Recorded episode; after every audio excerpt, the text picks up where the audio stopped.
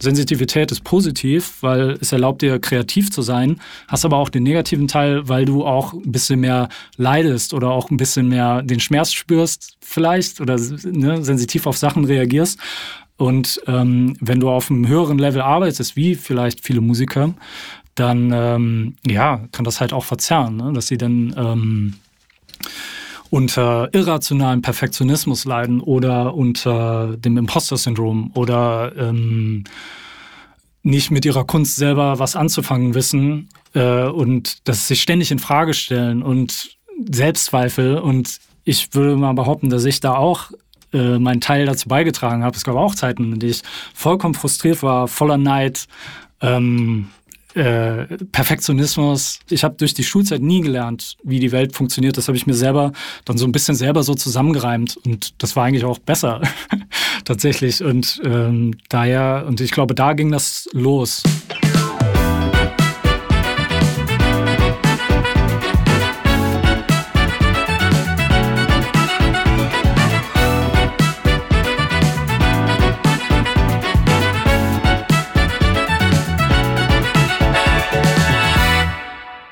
Moinsen und herzlich willkommen zu einer neuen Folge von Sensitiv Erfolgreich, der Mann, der beides kann. Mein Name ist Janet Braun und ich bin Profilerin. Aus dieser speziellen und etwas anderen Perspektive heraus berate ich Unternehmen, Vereine, Organisationen, Agenturen, Teams und natürlich Einzelpersonen, die Klarheit, Produktivität und Entwicklung im Sinn haben. Mehr dazu gerne auf meiner Webseite janetbraun.de. Sensitivität Immer noch ein Thema, welches insbesondere für Männer keine oder wenig Akzeptanz erfährt.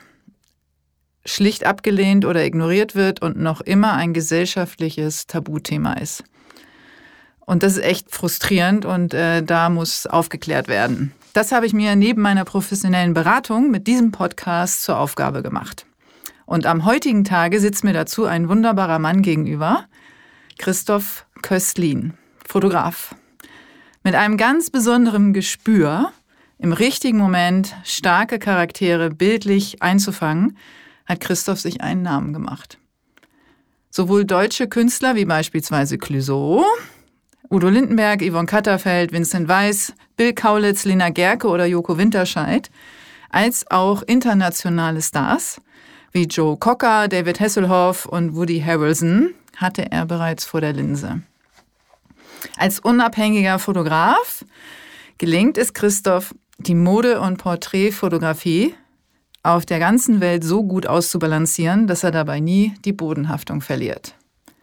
Er schmunzelt so ein bisschen vor sich hin. Dazu trägt unter anderem auch sein sehr bewusstes soziales Engagement bei.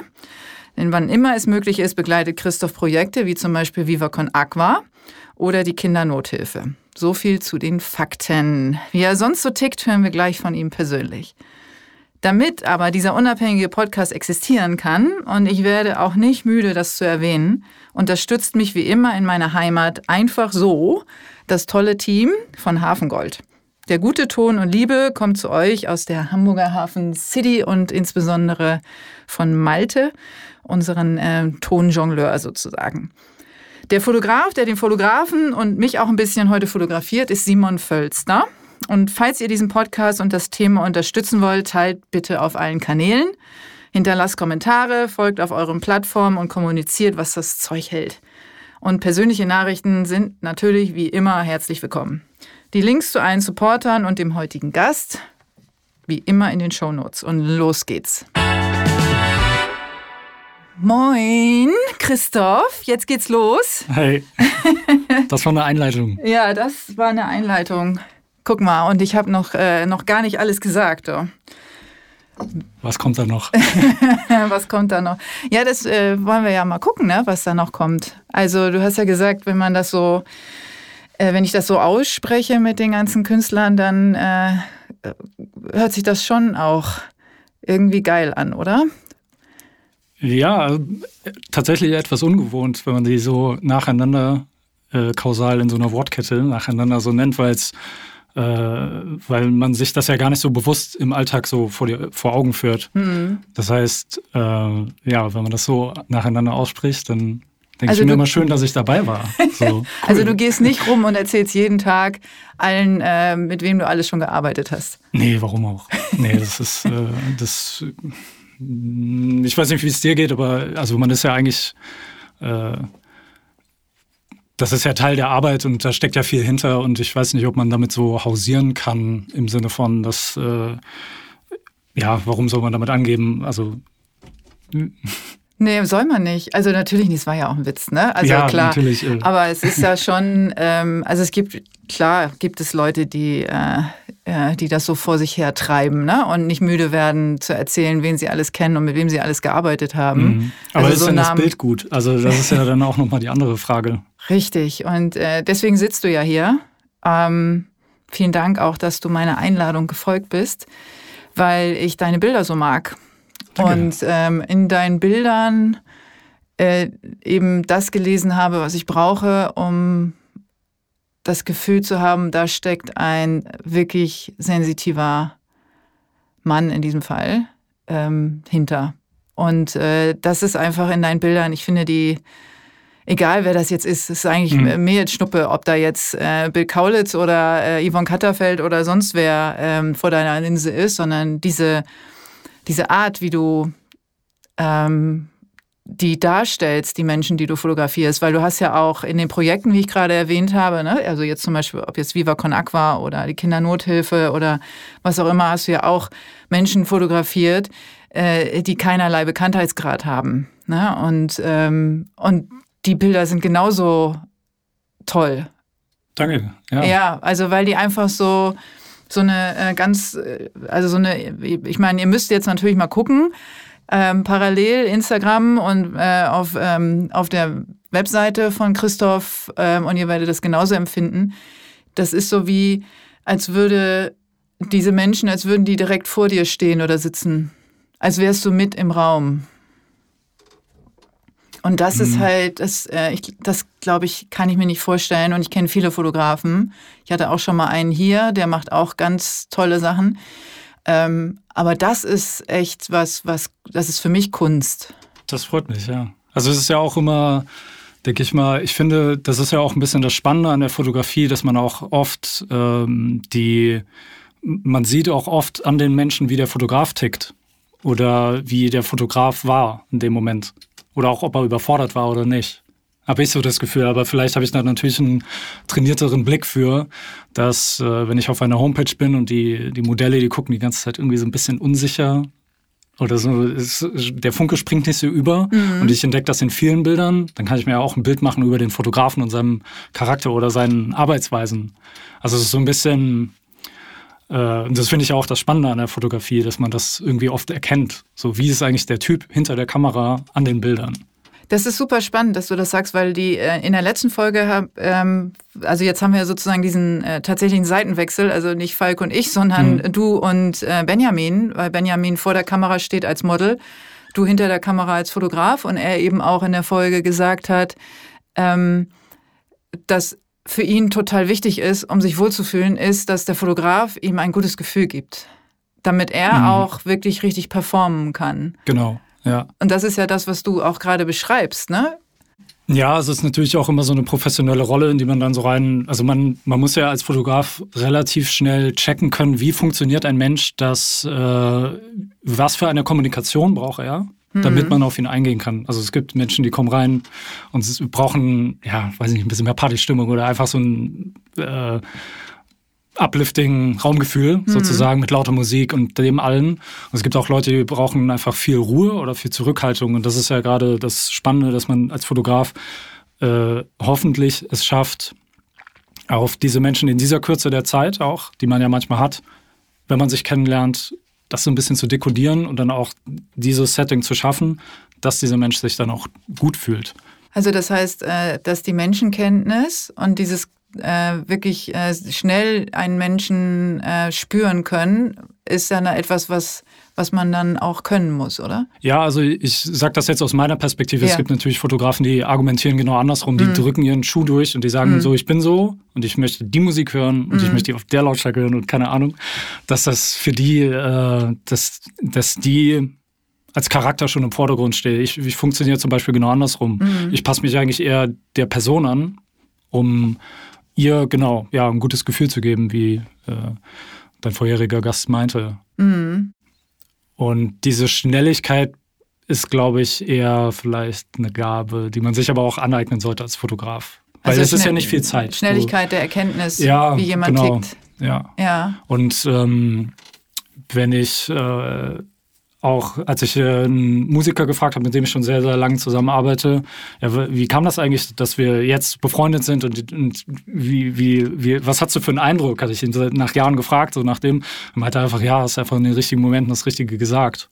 Mhm. Ganz einfach, also wenn du dich in den richtigen Momenten zu benehmen weißt, sollte es eigentlich gehen. Mhm ist immer was anderes, wenn wenn es zum Beispiel äh, aus einer, also wenn, wenn es eine Persönlichkeit ist, weil die haben ja meist wenig Zeit und dann musst du schnell deine Kommunikation anpassen, um denen ein gutes Gefühl zu geben, als jetzt zum Beispiel, wenn ich Dokumentationsfotos mache für ne, Fairtrade oder ähm, Kindernothilfe, mhm. weil da bist du ja in so eine Situation geworfen, wo man selber ja eigentlich Zentrum ist von äh, diese, diese Aufmerksamkeit. Man ist in einer Traube äh, von in Äthiopien und natürlich sticht man raus wie, wie eine Fackel in der Nacht. Ne? Allein von der Hautfarbe mhm. und äh, vielleicht auch Größe oder dadurch, dass du eine Kamera hast und eine gewisse Technik dabei hast, die die nicht kennen.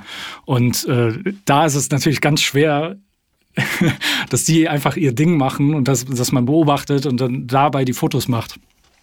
Ähm, aber das funktioniert eigentlich immer am besten über Zeit.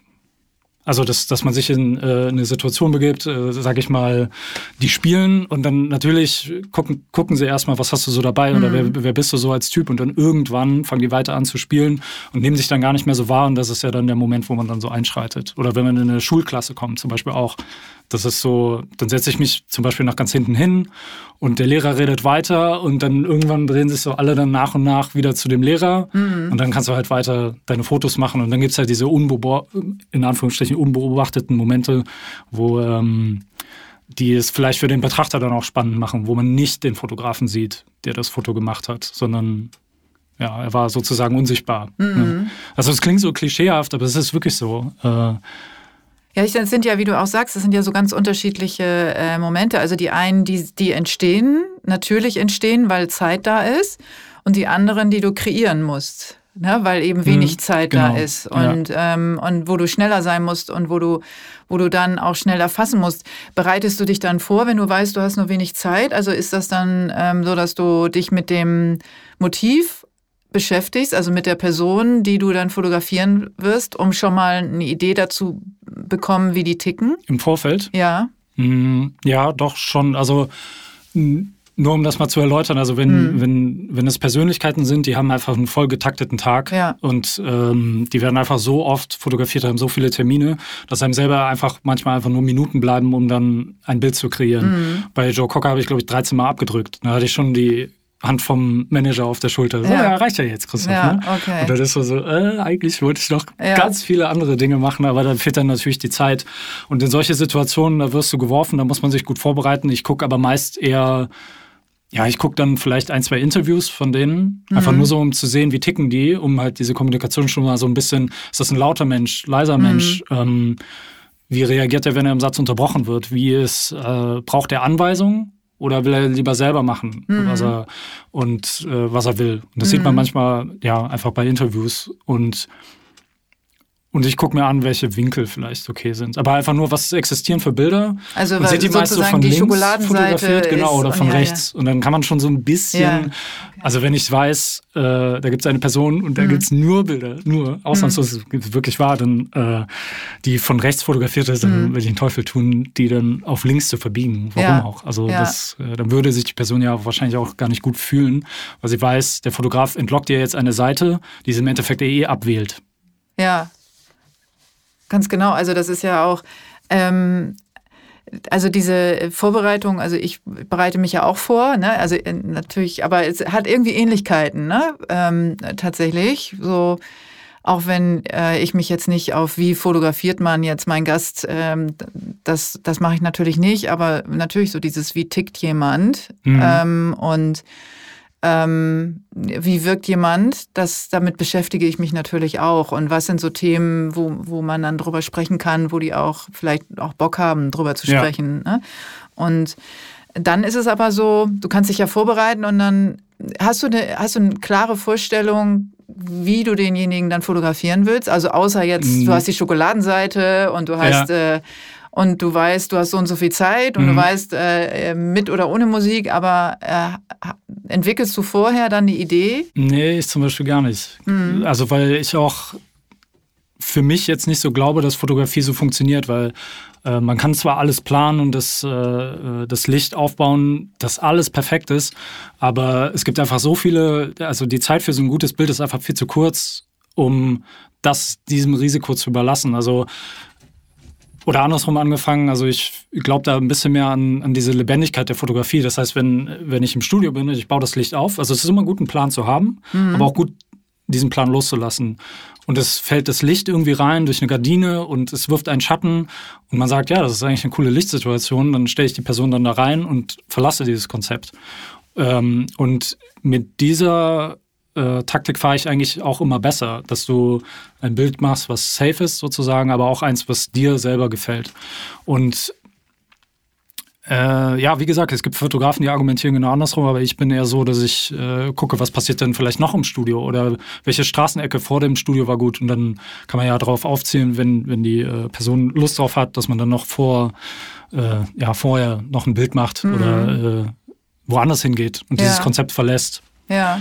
Und ich finde, dadurch wird auch die Fotografie oder das Portfolio, also das, diese Sammlung deiner Fotografien, wird auch viel, viel lebendiger dadurch. Ne? Weil ja, du weil einfach es, ja. äh, nicht alles nach Strich und Faden oder wie, ja, nach wie vor, also es ist gut, ein Konzept zu haben, aber es ist auch gut, es loszulassen und dann äh, das lebendig zu gestalten. Hat aber natürlich einen Nachteil, es ist nie wieder replizierbar. Das heißt, wenn um bei dem Beispiel zu bleiben, wenn jetzt das Licht reinfällt ins Studio und es wirft einen tollen Schatten, dann weißt du, der Kunde will das vielleicht ein Jahr später ähnlich fotografiert haben, weißt du, das ist eigentlich nicht mehr möglich, weil es einfach die Situation hat dann einfach diesen, äh, die Situation kannst du einfach nicht nochmal erschaffen. So, ja. Selbst mit derselben Tageszeit und Tageslicht und wie auch immer. Also es ist sehr schwer jedenfalls. Dadurch wirkt die Fotografie lebendiger, aber wie gesagt, es ist immer ich, ich hatte auch schon Shootings, wo, wo ich mich auch sehr darauf verlassen habe, dass dann irgendwas passiert in meinem Kopf, dass ich dann mhm. irgendwas sehe. Und äh, wenn ich dann an, ähm, an Freunde denke, die, äh, die ich mittlerweile Freunde nennen kann, die mir aber assistiert haben, ähm, dann äh, sind die Protagonisten schon im Make-up und sind fertig und vor uns liegt das ganze Equipment und wir sind im Studio und es geht gleich los. In zehn Minuten geht's los und dann gucken sie mich so an manchmal. Was soll ich eigentlich aufbauen? Was machen wir gleich? Und ich gucke die an. Keine Ahnung. Ich weiß es nicht. Ich keine Ahnung. Wenn das dann, vielleicht passiert das dann gleich, dass ich dann irgendwie eine Lampe aufstelle oder mhm. eben, dann fällt irgendwie ein Licht rein. Und äh, ich bin kein Mensch, nur um deine Frage nochmal zu beantworten, der viel plant und viel, äh, ich, ich verlasse mich darauf, dass ähm, dass ich dann genug Inspiration in diesem Moment habe, dass ich dann äh, darauf reagieren kann und dann hast du einen neuen Input, weil von irgendwas reflektiert, äh, eine Wand reflektiert und dann hast du dann eine neue Lichtsituation, dann geht die Sonne unter, stellt sie irgendwie, also das ist bei mir in so einem Fluss immer. Das ist, ich kann das schwer planen, aber so arbeite ich. ich äh, Glaubst du, dass du, äh, weil du das so aus, äh, ausstrahlst, dass du dich auf dich verlässt, dass äh, deswegen auch deine ähm, Models sozusagen oder dein, die, die Persönlichkeiten, die du fotografierst, dass die sich auch auf dich verlassen und sich dir hingeben? Bestimmt, ja. Also Weil ich glaube, ja selbst wenn ich es muss ja einen Grund geben, ne? Es muss ja, also deine Fotos, wenn man sich die anguckt und egal eben, was ich eingangs sagte, egal wer da von der Kamera ist, ähm, die ziehen ja ganz schön blank. Also seelisch. Du kannst ganz schön viel äh, sehen und das hat ja was mit Vertrauen zu tun. Mhm. Und, ähm, und sich so äh, hinzugeben, ähm, muss ja einen Grund haben. Ja, aber vielleicht strahle ich das auch aus, weiß ich ja, jetzt nicht. Genau, aber das also ich das ja. würde mich selber auch mal interessieren und das frage ich auch immer andere, ähm, wenn sie von anderen Fotografen erzählen. Mhm. Dann frage ich immer, wie war so der Fotograf? Weil mich interessiert das eigentlich, weil ich das ja nie mitbekomme. Also ich sehe vielleicht irgendwo Making-ofs, aber ich sehe nie konkret diese Kommunikation, die stattfindet zwischen. Und ich kann nur sagen, welcher Weg für mich so funktioniert hat. Und das ist halt, ob, ob ich jetzt, ich denke mal, ich strahle Ruhe aus. Ich weiß, einmal da hatte ich äh, einen Kumpel dabei beim Shooting und ich habe eine neue Kamera gehabt. Und es hat irgendwas nicht funktioniert, weiß ich nicht, der Autofokus oder irgendwie, es hat sich irgendwas verstellt. Und ich hatte auch keine Bedienungsanleitung, nichts dabei. Und die Person kommt und setzt sich vor mich hin. Jetzt geht's eigentlich los. Und jetzt weißt du, jetzt hast du einen bestimmten Zeitrahmen, wo das alles funktionieren muss. Innerlich, ich bin ausgerastet. Ich wusste nicht, aber ich wusste nicht, wie, wie ich diese Funktion wegbekomme. Ich habe einfach diese Fotos gemacht, die auch gut geworden sind, aber ja, der Autofokus ist immer versprungen, lange Rede, kurzer Sinn. Ich habe manuell fotografiert, innerlich war schweißgebadet. Und als ich das danach erzählt habe, dem, dem Kumpel, der dabei war, so krass, das hat man in Null angemerkt. Und ich so, ich war fertig mit der Welt danach. Echt. Aber ich glaube, man, man merkt mir das nicht so an, dass ich, äh, dass ich, äh, also ich, ich glaube nach außen hin immer sehr ruhig, aber innerlich total unruhig. Weil wie gesagt, die Zeit für ein gutes Bild ist sehr kurz. Also du musst in mhm. der Zeit wirklich sehr, sehr schnell und flexibel reagieren können. Und äh, da kannst du dir eigentlich keine Fehler erlauben, logischerweise. Das darfst du aber niemals dem Kunden oder dem Protagonisten ausstrahlen. Du musst immer gucken, dass er sich gut aufgehoben fühlt, weil davon hängt ja das, der Erfolg des Bildes ab. Ja, pff. Ja, aber das ich, ist ja genau. Also, ich, ich, weiß, ich, weiß, ich weiß genau, äh, äh, was du meinst, weil damit strugglen ja die meisten, ähm, dass sie also so ein Selbstvertrauen ähm, erlangen.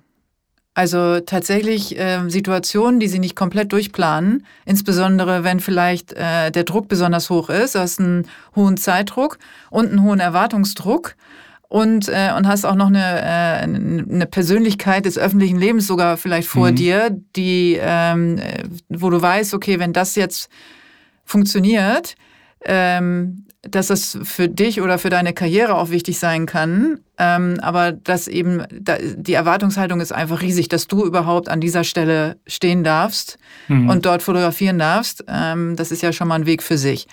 Und, und mit diesem Druck umzugehen ähm, und trotzdem dieses Selbstvertrauen zu haben, diesen, diese halbe Stunde oder diese Stunde nicht von A bis Z durchzustrukturieren mhm. und einen genauen Plan zu machen. Dazu gehört ja so viel.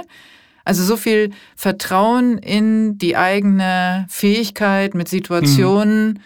umzugehen und, ähm, und das Vertrauen, dass man es immer wieder schafft, den, das Gegenüber da abzuholen, ähm, wo es sich gerade befindet. Ja, also klar, kommt natürlich auch auf den Job drauf an. Es ja. gibt natürlich Jobs, die sind sehr durchgetaktet, wo du davon nicht weg gehen kannst, einfach mhm. von, von diesen, äh, von den Motiven, die man abzuarbeiten hat. Sei es ein Werbejob, die sind ja, ja sehr. Klar, Werbemode und so, klar, das ist klar. Aber wenn wir jetzt auf die, auf die Porträtfotos ja, gehen. Ja, bei Porträts ist es ja so, da ich ja viel in dem Musikbereich arbeite, dass sich, glaube ich, auch viele vielleicht dann auch drauf verlassen. Mhm. Dass sie sagen, okay, wir brauchen Fotos fürs Artwork. Was braucht ihr? Ja, und dann kommt da nicht viel Input vom Kunden. So, mhm. mach einfach. Und dann kann ich den Tag füllen, wie ich das will. Und das ist ja, das ist ja ein Geschenk, dass man so arbeiten darf. Und ja, aber das muss ja auch erstmal dieses Vorschussvertrauen, musst du dir ja irgendwoher, ja. das muss ja irgendwoher kommen. Ne? Also warum kriegst du den Auftrag? Also warum ähm, äh, sagen die, Christoph, du machst das schon, füll mhm. mal den Tag und warum rufen die dich überhaupt an, dass du das machst? Keinen blassen Schimmer. Äh, warum? Also ich glaube, man sieht schon, dass mir das Bild wichtig ist. Ich glaube, das bekommt man unterbewusst schon mit, wenn man die Fotos anschaut oder die Homepage anschaut. Ich glaube, der Betrachter hat ein sehr gutes Gespür für Authentizität. Genauso wie wir, ähm, wie wir äh, ja, Musik von Britney Spears hören und wissen, okay, das ist höchstwahrscheinlich nicht das, was sie selber cool findet, aber das ist das, was sie verkauft. Ähm, glaube ich, kann man auch Fotografen so anschauen, wo man merkt, das geht vielleicht nicht in die Richtung, was er selber cool findet. Und in der Hinsicht bin ich mir zum Beispiel immer treu, dass ich nur das zeige, was ich gut finde, weil ich glaube oder ich mir einbilde, dass man das einfach sieht. Und würde ich jetzt Bilder hochladen, die, äh, die ich nicht gut finde, wo ich aber weiß, könnte vielleicht Kunden ansprechen, hätte ich, glaube ich, auch nicht so den Erfolg, wenn man das so nennen darf, weil ich einfach ähm, ja, weil ich nicht das Gefühl habe, dass, äh, weil ich glaube, dann, dann gehst du zu weit weg von dieser Authentizität. Glaubst du, dass das, äh, also man spricht ja immer von dieser, also, also diese Bildsprache und ja. den äh, ganz besonderen Stil, den äh, du ja auch hast, offensichtlich. Und würdest du den beschreiben können, mm. was deine Bildsprache ist? Äh, nur mal, um das ganz kurz nochmal einmal abzuschließen. Also ich glaube, deswegen bucht mich der, nur mhm. um die Frage nochmal ja. kurz abzuschließen, äh, ich glaube, deswegen bucht mich der, der Kunde, weil der, weil das eigentlich, glaube ich, authentisch wirkt für ihn, mhm. wie er fotografiert. Und mit der Bildsprache kann ich nicht so 100 Prozent, äh, das sehen andere besser. Also andere sagen mir, ach, ich habe sofort gesehen, das war ein Bild von dir und ich kann gar nicht sagen, ich arbeite ja nur, wie ich arbeite.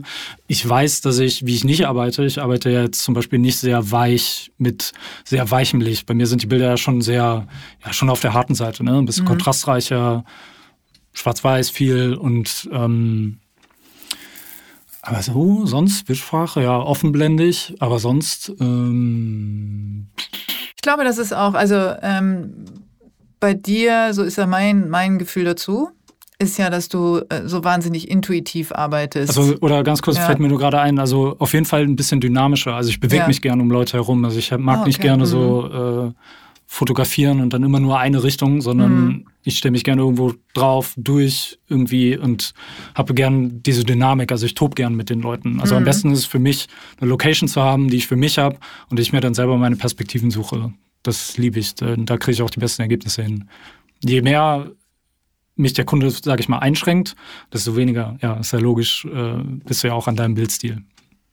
Ja, aber ich glaube, das ist genau der Punkt, ne? wenn man ähm, also intuitive Menschen brauchen ja auch Freiheit, also sowohl mhm. Gedankenfreiheit als ja, ja. auch eben Raum, um diese Freiheit zu entwickeln. Man ist nur also so innerlich genug. wie äußerlich, ne? Ja, ja, sorry, jetzt habe ich dich unterbrochen, aber Mach man ist nur genug, so gut, wie der. Kunde ist, einmal erlaubt, frei zu sein. Also das würde wahrscheinlich jeder Künstler bestätigen, mhm. dass wenn du frei dein Ding machen kannst, dass du damit so am besten arbeitest, weil es authentisch ist.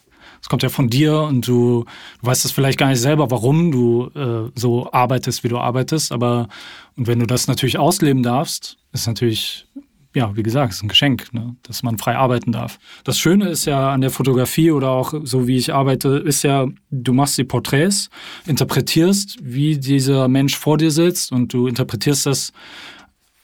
Also da, nur so als kleine Anekdote, weil ich weiß, als ich für äh, Fairtrade fotografiert habe in der auf dieser Kakaoplantage und diese ganzen ähm, ja, Kakaobauern äh, angepflanzt haben. Und ich habe das einfach so porträtiert und ich, äh, der ähm, Betreuer von Fairtrade, der dabei war, der fotografiert auch ganz gerne. Der kam dann am Ende so zu mir und meinte, es ist halt Wahnsinn, dich so zu beobachten, weil er sich dann die ganze Zeit gefragt hat, okay, was passiert von dem Moment, wo du die Situation siehst, was passiert durch deine Augen, wie transferiert sich das in dein Gehirn, dass du dann diese Reaktion machst und die Kamera in so meinem Winkel hältst und das so, also was für ein Weg passiert da vom visuellen, von dem Bild zu dem Foto. Mhm. Und da fand das halt ganz spannend zu sehen.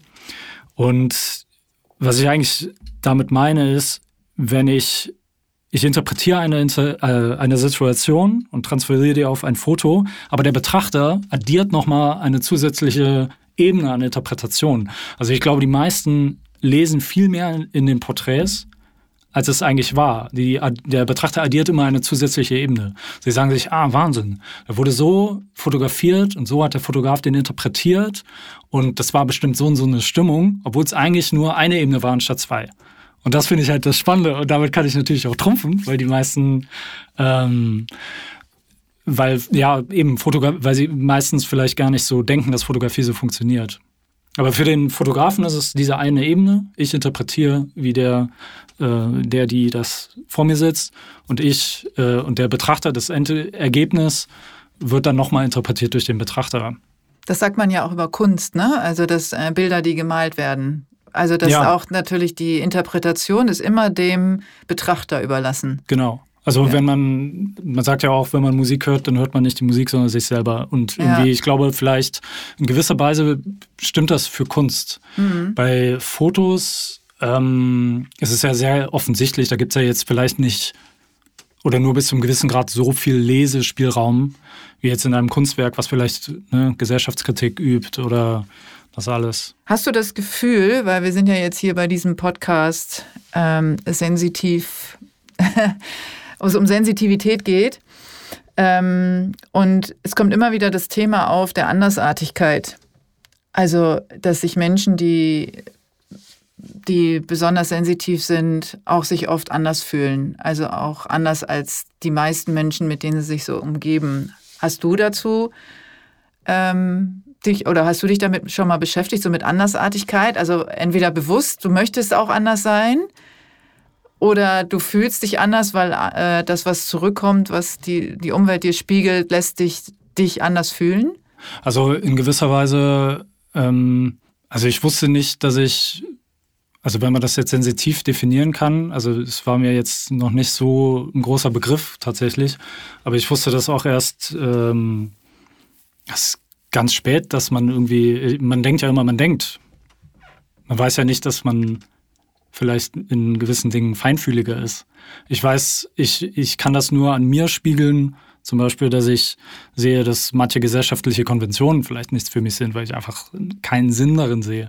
Und daran siehst du ja schon, dass ich äh, da anders ticke. Ähm, oder dass, äh, dass die Interessen, denen du nachgehst, dass sie einfach nicht dem äh, das widerspiegeln, was dem alle nachgehen. So. Und da merkt man schon, dass man anders tickt.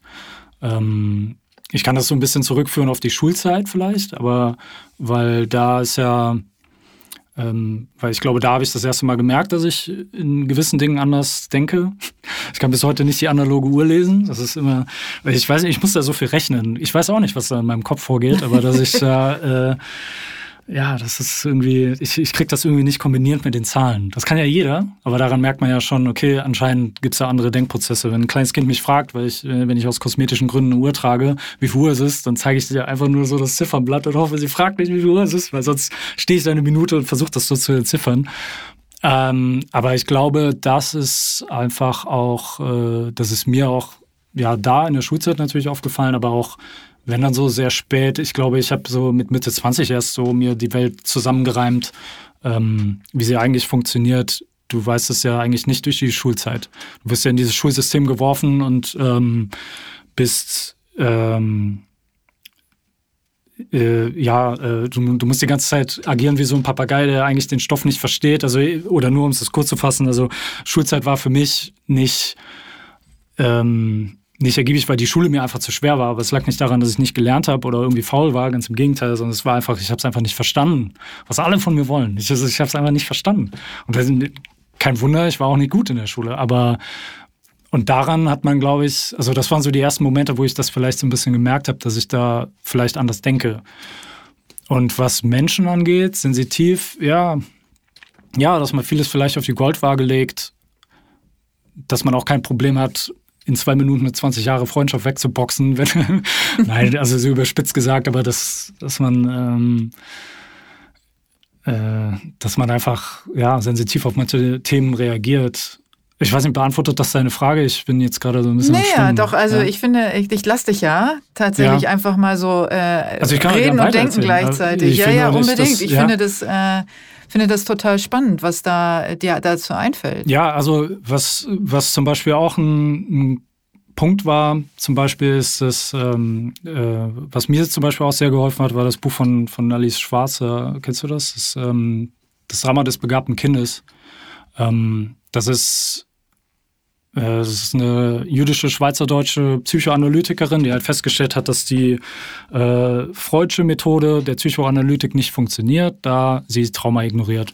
Also negative Dinge passieren in unserer Kindheit. Wir adaptieren zu diesen negativen Dingen, indem wir eine Verteidigungshaltung einnehmen und leben für den Rest des Lebens weiter aus dieser Abwehrposition heraus. Das heißt, wir nehmen nicht wirklich die Gegenwart wahr, sondern durchleben eigentlich ständig die Vergangenheit, indem wir äh, aus einer Perspektive, die wir angenommen haben, als wir kleine Kinder waren und hilfsbedürftig waren. Und ihr Argument war so ein bisschen, dass ähm, sensitive Kinder, also es spielt nur so ein bisschen rein in diesem Podcast, was sie meint mit begabten Kind, meint sie eigentlich sensitiv. Ja. Das ist ein älteres Buch. Ich kann auch nicht sagen, dass ich alles man verstanden habe. Man sagt auch tatsächlich früher, kurz, dass ich dich unterbreche, ja. sorry, aber ähm, die Menschen haben, also auch schon Professoren, Theologen, ähm, Psychotherapeuten ähm, und so weiter, haben auch ähm, äh, in, im letzten Jahrhundert und auch im Jahrhundert davor schon immer über den sensitiv begabten Menschen gesprochen. Ja. Also dieses okay. begabt ähm, habe ich auch tatsächlich, das erwähne ich ja auch öfter, dass ich sage, äh, sensitive Begabung. Mhm. Ne? Das ist sehr alt tatsächlich. Ja, ja, ich weiß nicht, das also es ist von 79 das Buch. Ich weiß auch gar ja. nicht, ob das jetzt, ob man das jetzt heutzutage anders formulieren würde. Mhm. Ich kann es nicht sagen, aber. Aber ich finde das schön, tatsächlich. Ich finde es schön, ja, das so also, zu nennen. Genau, und ja, ihr, ihr Argument war so ein bisschen, dass ähm, sensitive Kinder auch sehr gut diese, natürlich die Umwelt ganz anders wahrnehmen, mit Stress anders umgehen und auch diese Eltern-Kind-Beziehung anders wahrnehmen und dass Kinder, die sensitiv sind, immer versuchen, einen Ausgleich zu schaffen für um das, äh, um das Bild des glücklichen Kindes aufrechtzuerhalten, um die Eltern glücklich zu machen. Also, wenn ich das jetzt richtig wiedergebe, also, und dadurch verliert man das eigentliche Ich oder die eigentlichen Bedürfnisse. Man hört nicht mehr auf sein Bauchgefühl, weil man immer versucht, das anderen recht zu machen. Das klingt jetzt nach gar nicht so viel, nach gar nicht so dramatisch. Es hat aber natürlich enorme Auswirkungen auf die Zukunft, weil sie sagt, dass der vitalste Teil des inneren Selbst nicht integriert wird in die Persönlichkeit. Und mir hat das so ein bisschen die Augen geöffnet, wo bestimmte Verhaltensmuster herkommen. Und Sensitivität hängt ja sehr mit Kreativität zusammen. Und es ist kein Wunder, dass dann äh, ja viele kreative Menschen dann so mit Mitte 30 dann so oder 40 sich fragen, wer bin ich eigentlich und was mache ich hier und was ist dieser Mensch eigentlich, der ich bin, weil man halt ähm, ich rede jetzt nicht von mir, aber das ist halt, wie gesagt, in dem, äh, weil ich sagen kann, dass ich eine sehr glückliche Kindheit hatte, aber ähm, verschiedene Verhaltensmuster äh, an den Tag zu, also nochmal angefangen.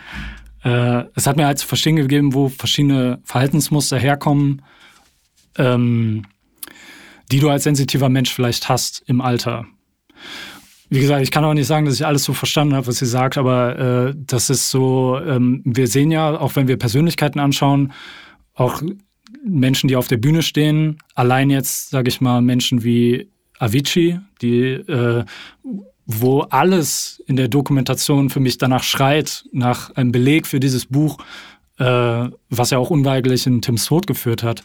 Und das ist so das, das Gute daran. Sensitivität ist positiv, weil es erlaubt dir, kreativ zu sein, hast aber auch den negativen Teil, weil du auch ein bisschen mehr leidest oder auch ein bisschen mehr den Schmerz spürst vielleicht oder ne, sensitiv auf Sachen reagierst. Und ähm, wenn du auf einem höheren Level arbeitest, wie vielleicht viele Musiker, dann ähm, ja, kann das halt auch verzerren, ne? dass sie dann ähm, unter irrationalem Perfektionismus leiden oder unter dem Imposter-Syndrom oder ähm, nicht mit ihrer Kunst selber was anzufangen wissen äh, und das sich ständig in Frage stellen und Selbstzweifel. Und ich würde mal behaupten, dass ich da auch äh, meinen Teil dazu beigetragen habe. Es gab auch Zeiten, in denen ich vollkommen frustriert war, voller Neid, ähm, äh, Perfektionismus, ähm, hatte Probleme in Beziehungen, abhängig von Beziehungen, vor, wortwörtlich süchtig danach. Also und ähm, ich, das Beginn, also ich habe lange ausgeholt, aber um ja, um auf deine Frage zurückzukommen, das war eigentlich, ich habe durch die Schulzeit nie gelernt, wie die Welt funktioniert. Das habe ich mir selber dann so ein bisschen selber so zusammengereimt und das war eigentlich auch besser tatsächlich. Und ähm, daher und ich glaube, da ging das los. Muss aber auch sagen, dass ich ein Mensch bin, der auch da so ein bisschen stehen geblieben ist auch so ein bisschen in den Mitte 20er. Ich weiß nicht, wir haben jetzt nicht so viel Zeit miteinander verbracht, aber so ein bisschen. Und du würdest ja wahrscheinlich auch sagen, ja, okay, äh, also ich für mich, ich schlurfe auch gerne in den Tag rein und gehe noch gerne klubben und weiß ich nicht, ich bin jetzt nicht so auf High-End gesellschaftliche Konventionen, aber du siehst, wie viel Konflikt das mit sich bringt, wie viel Druck von außen, wo du sagen kannst, nein, ich mache einfach mein Ding und wie ich mir das mag. Und das geht auf den Punkt zurück, dass ich meinem eigenen Bauchgefühl vertraue und auf, auf meinen eigenen, ähm, ja, auf meinen eigenen, auf, auf mich selber höre, äh, anstatt mich jetzt zu verbiegen für andere oder auch auf gesellschaftliche Konventionen. Und ähm, damit fahre ich eigentlich ganz gut. Es hat aber lange gedauert. War viel, viel kognitive Arbeit. Äh, ich bin ein bisschen sprachlos gerade, weil du so viel erklärt hast, äh, was ähm, ja hätte ich jetzt null von dem hätte ich besser erzählen können als du. Äh, ich kann I, I agree mit allem und wo ich jetzt einhaken würde nochmal, ist, ob du Beispiele tatsächlich, also irgendwas Konkretes nennen kannst, wo du dich vielleicht doch ein bisschen bewusster entschieden hast gegen Konventionen mhm. und für dich und dein, dein Gefühl, weil das ist ja der große, ähm, also das ist das immer die größte Hürde, vor der sensitive Menschen stehen, die eigentlich, eigentlich ein extrem gutes Selbstgefühl haben und eigentlich sich selbst unheimlich gut spüren können und auch ihre Bedürfnisse gut spüren mhm. können. Aber aufgrund des Druckes von draußen oder der gesellschaftlichen Normen oder die Konventionen oder Elternhaus oder Schule oder whatever, ähm, diesem Gefühl nicht vertrauen oder nicht danach handeln. Und, ähm, und eigentlich äh, ich so äh, mich so stark dafür engagiere, dass, dass jeder, der so ist wie du oder auch wie ich oder ganz viele, die jetzt zuhören, sich einfach mehr trauen. Mehr mhm. trauen, mhm. äh, sie selbst zu sein und, äh, und sich auch entgegen der Norm und auch wenn das andersartig sein mag, äh, zu verhalten. Und gibt es so Situationen, wo du sagen kannst, okay, in dem Moment habe ich echt entschieden, ähm, meinen Weg zu gehen? Mm, ja, also ich kann es ja erzählen, ist ein bisschen privat, aber ist ja, ist ja jetzt nicht schlimm. Wir sind ja unter ich, uns. Ja. ähm, das, ähm, ja, ich zum Beispiel auch, wenn, wenn ich mir so meinen Lebensweg so ansehe, dass ich halt zum Beispiel immer in Beziehung war, weil ich das einfach auch immer brauchte oder auch immer das Gefühl hatte, dass ich mich durch diesen Filter der anderen Person besser sehe und ich für mich alleine einfach Schwierigkeiten habe, irgendwie ähm, ja auch diese Liebe zu empfangen. Und ich habe auch äh, immer, wenn ich dann äh, eine Dame kennengelernt habe, war das für mich auch immer ich habe mich dann immer komplett so verbogen für diese Person. Also ich habe dann, wie in dem Elvis Presley Song Anyway You Want Me, ich bin groß, klein, hart, weiß, egal. Hauptsache liebt mich so. Und das, das sind ja so wie gesagt, Verhaltensmuster, die, die man ja dann irgendwann durchbrechen muss. Kann ja nicht sein, dass man abhängig ist von Beziehungen oder von, äh, von anderen Personen. Und da muss man ja selber das Glück für sich finden. Und dann war bei mir auch der Punkt, ja, nach irgendwann, wo ich dann genau wusste, okay, äh, ich muss das mit mir allein durchstehen ohne, also ich meine, Beziehungen sind jetzt nicht so gesellschaftliche Konventionen, aber vielleicht doch irgendwo. Weil Singles werden ja sehr stigmatisiert und sich selber so bewusst zu entscheiden, nein, ich muss das jetzt für mich alleine machen, damit ich mich alleine besser kennenlerne, weil es sind ja im Single-Sein nicht diese Dinge, die Single-Sein mit sich bringt, diese ganzen ähm, Elemente, sondern die Gedanken, die man sich macht. Und da habe ich, glaube ich, schon jetzt mittlerweile ein viel besseres Gefühl, weil ich einfach selber ja, weil man sich selber einfach besser spürt, ohne ähm, jemanden glücklich zu machen, ohne sich verbiegen zu müssen, jemanden glücklich zu machen, damit er in seinem Leben bleibt. Das ist so ein, so ein Muster, was mir auch bis vor kurzem gar nicht so klar war, aber ich finde es so absurd im Nachhinein. Und das war mir nie bewusst. Seit Anfang 20 bis Ende 30 war mir das, dieses, war mir diese, diese Verhaltensmuster nie bewusst. Das ist paradox, wenn man darüber nachdenkt. Ich glaube aber, dass das eher die Regel ist als die Ausnahme tatsächlich. Ne? Also mhm. ich kann mir schon vorstellen, dass jetzt viele sagen, ja, kenne ich. Ja, ja. Ähm, einfach, und, und da muss es nicht unbedingt Angst nur sein, dass, äh, dass, äh, dass der andere einen verlässt, sondern vielleicht einfach auch nur ich möchte natürlich immer die beste Version von mir zeigen und ich möchte, äh, dass die Person mich äh, möglichst viel liebt. Also äh, mhm. Quantität auch. Ne? Ja. Also eben nicht nur ja, äh, in auch. manchen bestimmten meinen besten Momenten, sondern mhm. und dann hast du einmal am Tag das Gefühl oder einmal in der Woche oder einmal im Monat, die, äh, mein, die Person liebt mich, weil du gerade irgendwie äh, dir besonders Mühe gibst, sondern einfach das Gefühl, äh, dauerhaft zu haben, ja. ne, um Sicherheit zu spüren. Und das ist ja auch, äh, es bist natürlich auch leicht in dieser, in Anführungsstrichen, Opferposition, weil du natürlich auch, weil die Personen dann vielleicht auch wissen, okay, sie brauchen dir ja nur Liebe zu entziehen und schon machst du alles für sie. Mhm. Boah, das, das ist, ist, echt, ja, das ist ja, echt krass. Ey. Also ne, ja. soll jetzt nicht klingen, als ne, ich hatte tolle ja. Beziehungen, auch tolle Frauen. Das ist jetzt nicht das, also ich weiß jede auf ihre Art zu schätzen, aber alle sind natürlich sehr unterschiedlich. Mhm. Was mir natürlich auch viel über mich sagt, weil ich ja ähm, ja, weil ich mich zum einen dann entweder zu sehr verbogen habe, um in dieses Leben dann zu passen, was ja im Endeffekt dann nie gepasst hat, weil sonst wäre ich ja noch mit denen zusammen. Aber ja, war schon komisch. Also ich weiß nicht, ob das jetzt so dieses Sensitive so reinspielt, aber ähm, vielleicht schon. Ja, ich glaube, ähm, also das ist ja äh, tatsächlich, also ich habe dich ja gefragt, ob es so Situationen gibt, wo du dich bewusst entschieden hast. Also ich würde jetzt ja. auch sagen, zum eine andere Entscheidung, die du bewusst getroffen hast, ist selbstständig zu sein, also beruflich. Ach so, ja. Ne? Weil das ist, äh, ist auch ja. wirklich so, dass, äh, dass die meisten, die ähm, eine sensitive Veranlagung haben, ähm, selbstständig sind. Also irgendwie äh, selbstbestimmt ähm, den, den Tag, den Ablauf, den Ort, die Menschen um sie herum bestimmen können, mhm. weil es, äh, weil das, das Schlimmste, und das hast du ja jetzt auch mit der Beziehung so ein bisschen angerissen, ähm, ist, einer Struktur folgen zu müssen. Ja. Ja, also einem mhm. festen Ablauf. Ne? Ja. Ne? Wenn du sagst, du ähm, du groovst so ein bisschen durch den Tag, dann ist das einfach deine Art. Das heißt ja nicht, dass du faul bist und äh, auf der mhm. Couch liegst, sondern dass du einen anderen Rhythmus hast. Ja. Ja, genau. als vielleicht die meisten, die um acht ihren Job anfangen und um äh, 17 oder 18 Uhr wieder aufhören. Ja sondern dass du dich auch so ein bisschen vielleicht danach richtest und so funktionieren einfach auch viele äh, Kreative natürlich und damit gleich schrägstrich sensitive Menschen. Mhm. Ähm, ja, klar, dass, sie sich, dass sie in ihren Flow irgendwie rein müssen, dass sie in, in, ihren Groove finden müssen, um eben diese Kreativität überhaupt abrufen zu können. Ja, natürlich, genau. Ja, also weil jeder Tag ist halt anders, weil jede Nacht auch anders ist. Also wenn ich merke, dass die, es funktioniert irgendwie nicht am Tag. Also ich werfe ja die Bilder schon sehr hin und her, die ich zeige. Also, weil die müssen schon durch meinen Qualitätsanspruch, damit ich die zeige. Anders, wenn andere die zeigen, das ist, für, das ist deren Ding. Also wenn, wenn ich die Bilder dem Kunden gebe, die vielleicht jetzt nicht 100 Prozent meiner Auswahl entsprechen oder meiner Bearbeitung, sollen die machen, alles fein. Aber ich, für mich, ich will, dass das durch meinen Qualitätsanspruch geht. So, und das, und ich, ähm, es ist nicht so, dass, dass mir Kreativität so so stark zufliegt. Ich muss da schon so ein bisschen manchmal auch arbeiten und erzwingen, weil ähm, das funktioniert eben Tag für Tag anders.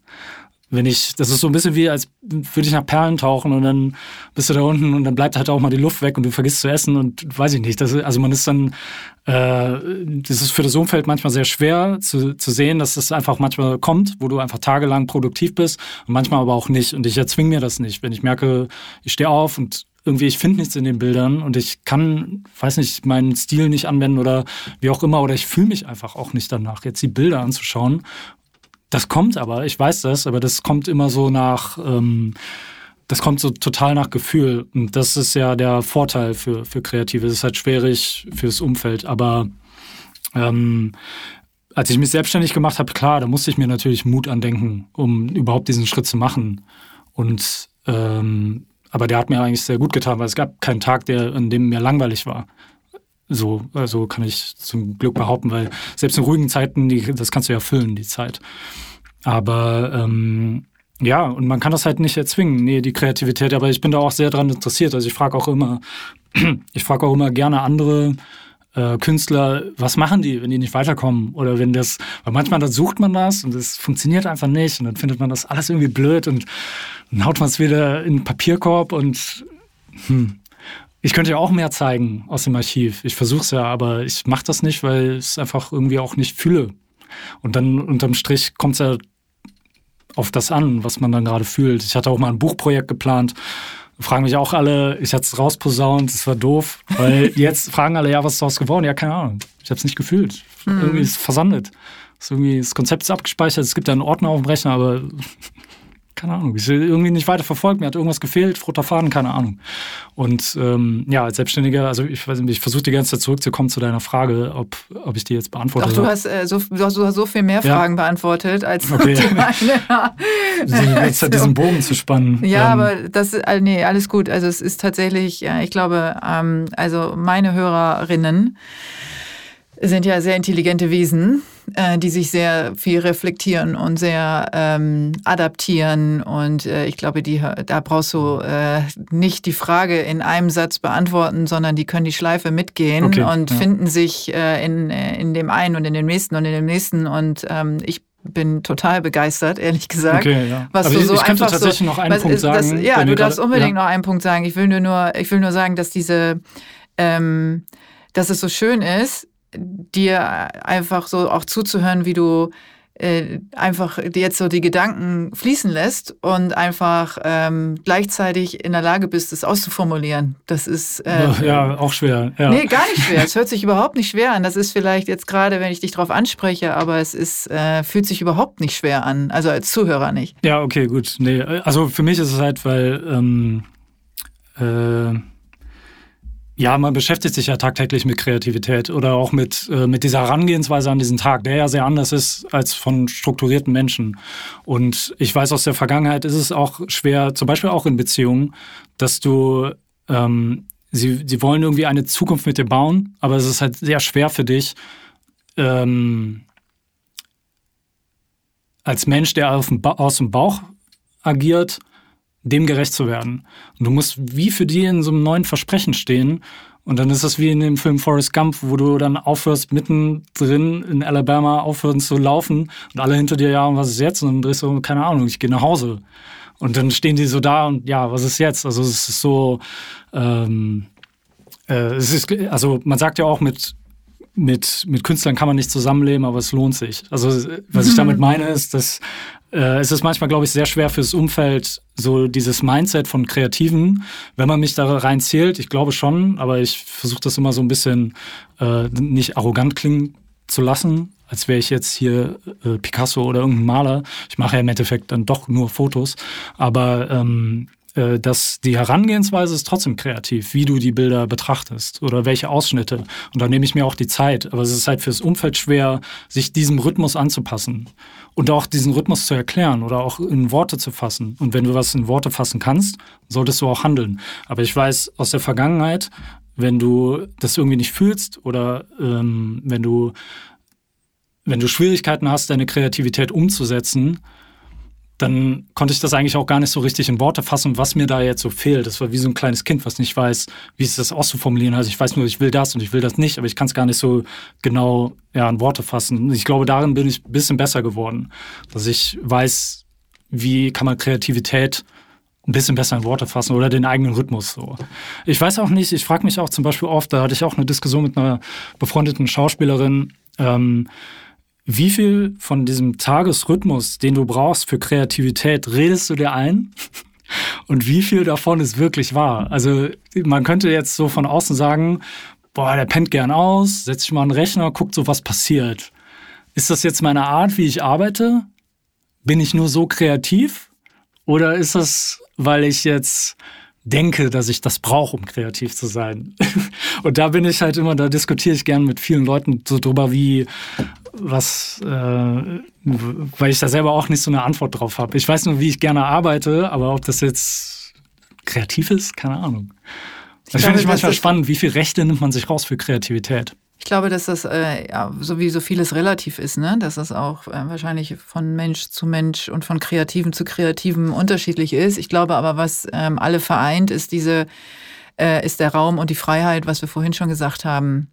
Und ich kann, also aus, aus meiner Perspektive würde ich vielleicht sagen, dieser in den Tag, den Tag so zu gestalten, wie auch immer das auch aussieht, ähm, aber selbst zu gestalten, ähm, kann überhaupt den Raum für Kreativität ebnen, wann auch mhm. immer die stattfindet und wie viel Raum die tatsächlich ja. einnimmt. Vielleicht ist es nur, so wie ich auch bei mir Kreativität funktioniert, ist ähm, der Moment. Es ist eigentlich nur ein Moment.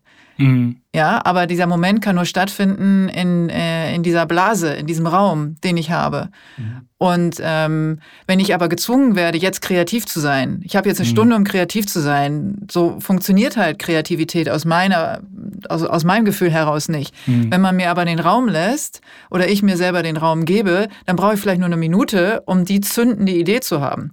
Und dann brauche ich noch mal zehn Minuten, um das aufzuschreiben und dann bin ich fertig. Mhm. Ja, aber dieses Surrounding drumrum muss einfach mir äh, die Möglichkeit bieten. Und ich glaube, dass das auch äh, vielen so geht, vielen Künstlern, ob jetzt Musikern oder äh, Fotografen oder oder wie du auch in dem Moment kreativ wirst, wo dann dein dein Objekt sozusagen vor dir ist. Ja, ob jetzt ein Mensch oder eine Landschaft oder eine Gruppe oder eine Schulklasse, ähm, in dem Moment ähm, entscheidest du, je nachdem, wie viel Zeit du hast, ähm, was dann die zündende Idee ist. Ja, und dann drückst du ab.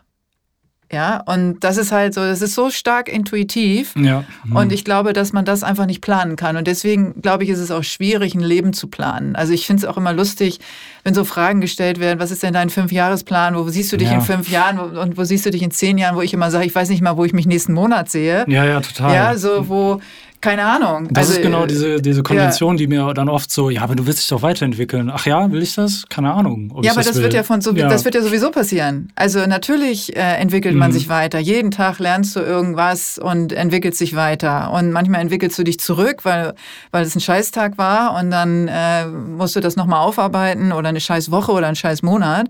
Aber es passiert ja sowieso immer irgendwas. Also Mhm. es bleibt ja sowieso nicht stehen.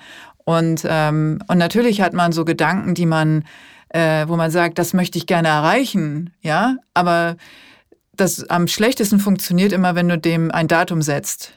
Ja, wenn du sagst, das möchte ich zu dem Datum erreicht haben. Ich möchte gerne äh, Kinder haben ähm, vor 30, zwei junge Mädchen. Ja, die müssen im Abstand von zwei Jahren, zweieinhalb Jahren geboren werden. Ne? Also das ist, äh, das ist, ich meine, sowas kann man einfach nicht planen.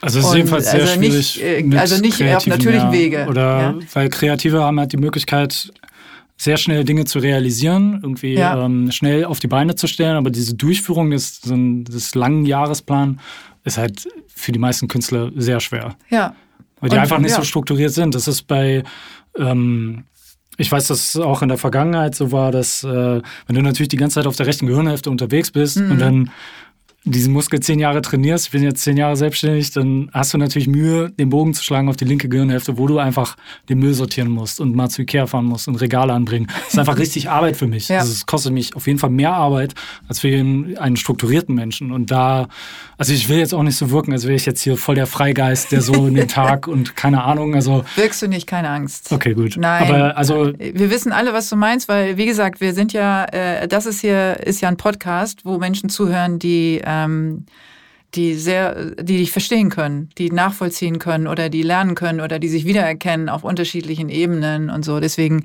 ähm, es geht eben nur darum und darauf, das ist mir halt wichtig. Mir ist wichtig, dass, äh, dass diese Andersartigkeit ähm, oder diese andere Herangehensweise ans Leben, an, äh, an, an die Zukunft oder ähm, an das heutige Tun, dass das ähm, nicht mehr so exkludiert wird, sondern positiv betrachtet wird und auch ähm, für viele Menschen Entwicklungspotenzial beherbergt. Ja, also wenn man eben den Künstler nicht als den Schluffi, äh, der in den Tag hineinlebt ähm, und ab und zu mal was äh, Tolles produziert, betrachtet, sondern betrachtet, wie wertvoll das ist. Und das sollten wir auch jetzt durch Corona gemerkt haben, wie wertvoll Kunst, Kultur Ja. und sowas Mhm. einfach für unsere Seele ist, für unser Herz. Ja, also ähm, ohne die Kreativen haben wir einfach keinen Spaß.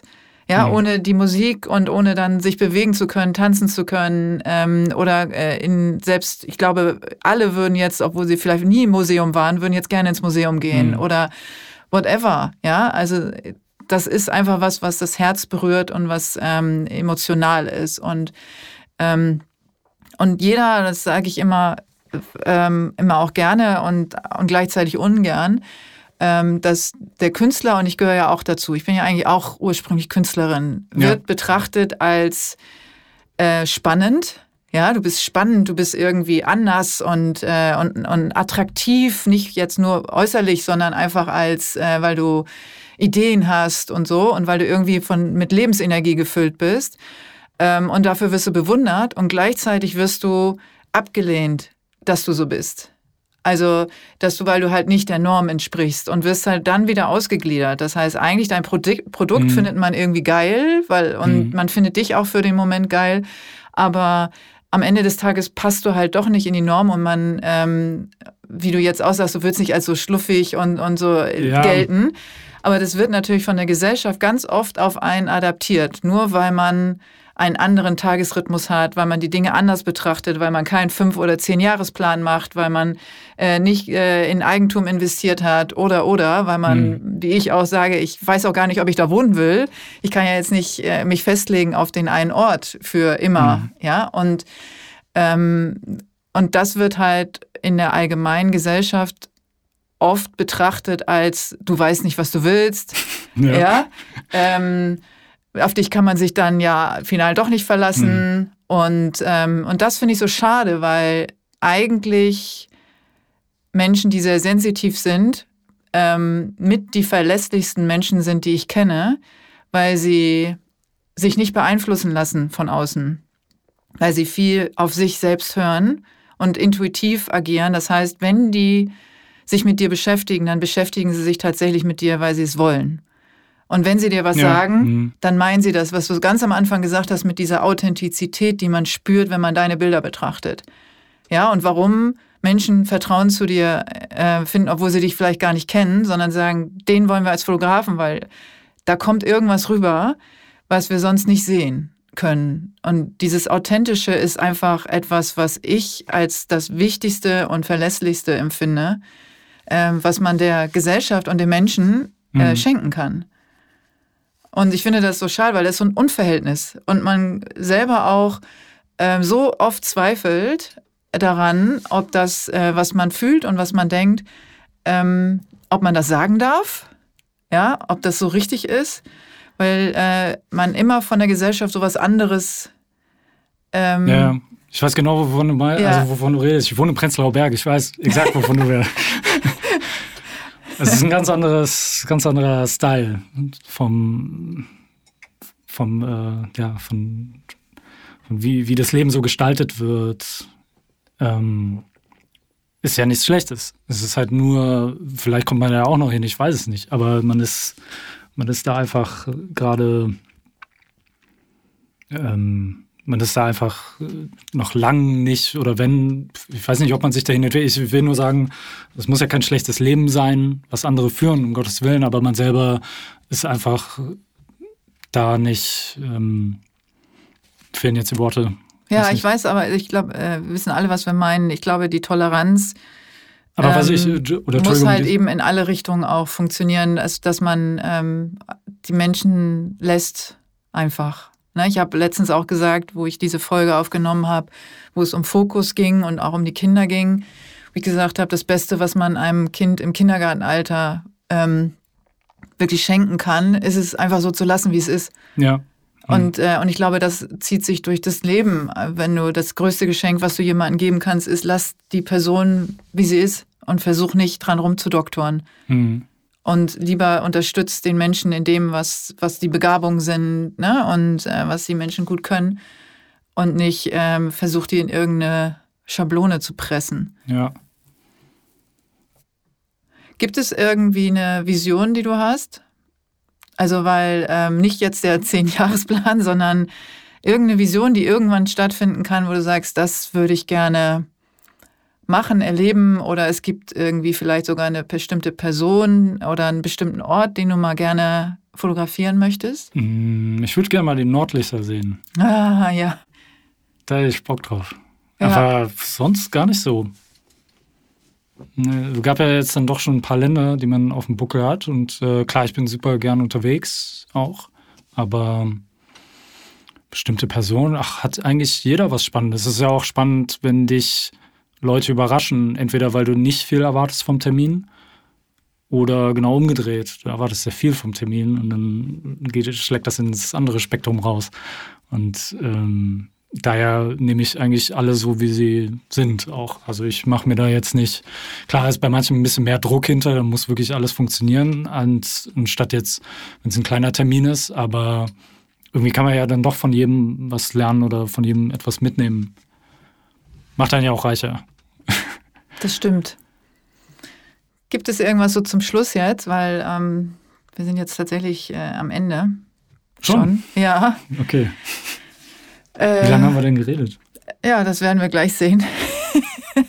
Aber äh, gibt es etwas, was du, ähm, was du noch teilen möchtest oder was du mitteilen möchtest oder was du den Zuhörerinnen schenken möchtest? Ich finde es halt immer wieder erstaunlich, wie viel, mit wie viel Druck wir so im Allgemeinen umgehen, mit wie viel äh, gesellschaftlichem Druck wir eigentlich ähm, im Alltag zu tun haben. Das heißt jetzt nicht unbedingt, also abgesehen von Steuern, Rechnungen, Versicherungen, den ganzen, worauf Kreative überhaupt keine Lust haben. Und ich zum Beispiel, ich habe mir mein Leben halt so gestaltet, dass ich so wenig wie möglich Stress habe. Also ganz, weil ich einfach, weil Stress mich ja einfach total, ja, ich würde jetzt nicht sagen stressen, aber äh, es äh, macht mich einfach fertig, wenn ich irgendwie, äh, wenn ich Anforderungen erfüllen muss, ähm, wenn ich irgendwie unter Druck bin oder so. Und ich habe mir mein Leben so gestaltet, dass ich halt das so weit es geht ausklammer. Also ich lebe nie über meine Verhältnisse, mache einfach immer ja, ich sage halt nur, wie ich jetzt funktioniere. Mhm. Und mir hat das halt sehr gut getan, dieser Weg, äh, wie ich mir das bis jetzt so gestaltet habe, weil, ähm, äh, weil man einfach so viel diesen Druck der Gesellschaft einfach so stark wahrnimmt. So. Und ich finde ich es enorm, wie viel ähm, wie viel Menschen doch mental aushalten, was nicht zu ihrem Bauchgefühl passt. Die Frage ist halt, ähm, und da äh, grätsche ich nochmal rein, bevor, also tatsächlich äh, wir Tschüss sagen, weil das ist ja genau der Punkt. Ist es wirklich, können die das wirklich mental aushalten? Ist ja äh, die Kernfrage, die ich ähm, auch immer stelle. Also, weil aushalten würde ja heißen, dass sie es verarbeiten können irgendwie. Und ich glaube daran eben nicht. Ich glaube nicht. Mhm. Ich glaube, dass, ähm, dass ein Großteil der Menschen, und deswegen haben wir so viele psychosomatische Erkrankungen, Burnouts, Boreouts, ja. Depressionen, Suizide, ist, weil ich glaube, dass dieser Druck der Gesellschaft eben für viele nicht aushaltbar ist. Und ähm, deswegen, äh, ja, ist, das ist eben die Frage, ne?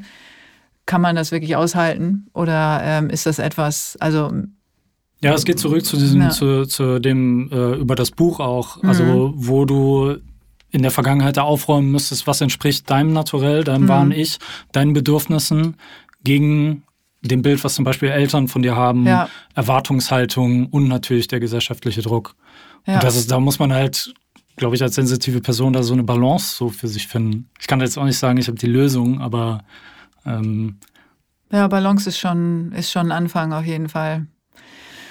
Ja, ich glaube, dass du äh, tatsächlich sehr viel mitgegeben hast heute. Also ich fand es äh, echt ganz wundervoll, ganz wunderbar, sehr ähm, Danke. inhaltsvoll. Und ähm, danke, dass du aus Berlin gekommen bist nach Hamburg. Ähm, und sag jetzt einfach mal Tschüss. Danke für die Einladung. Ciao. Tschüssi.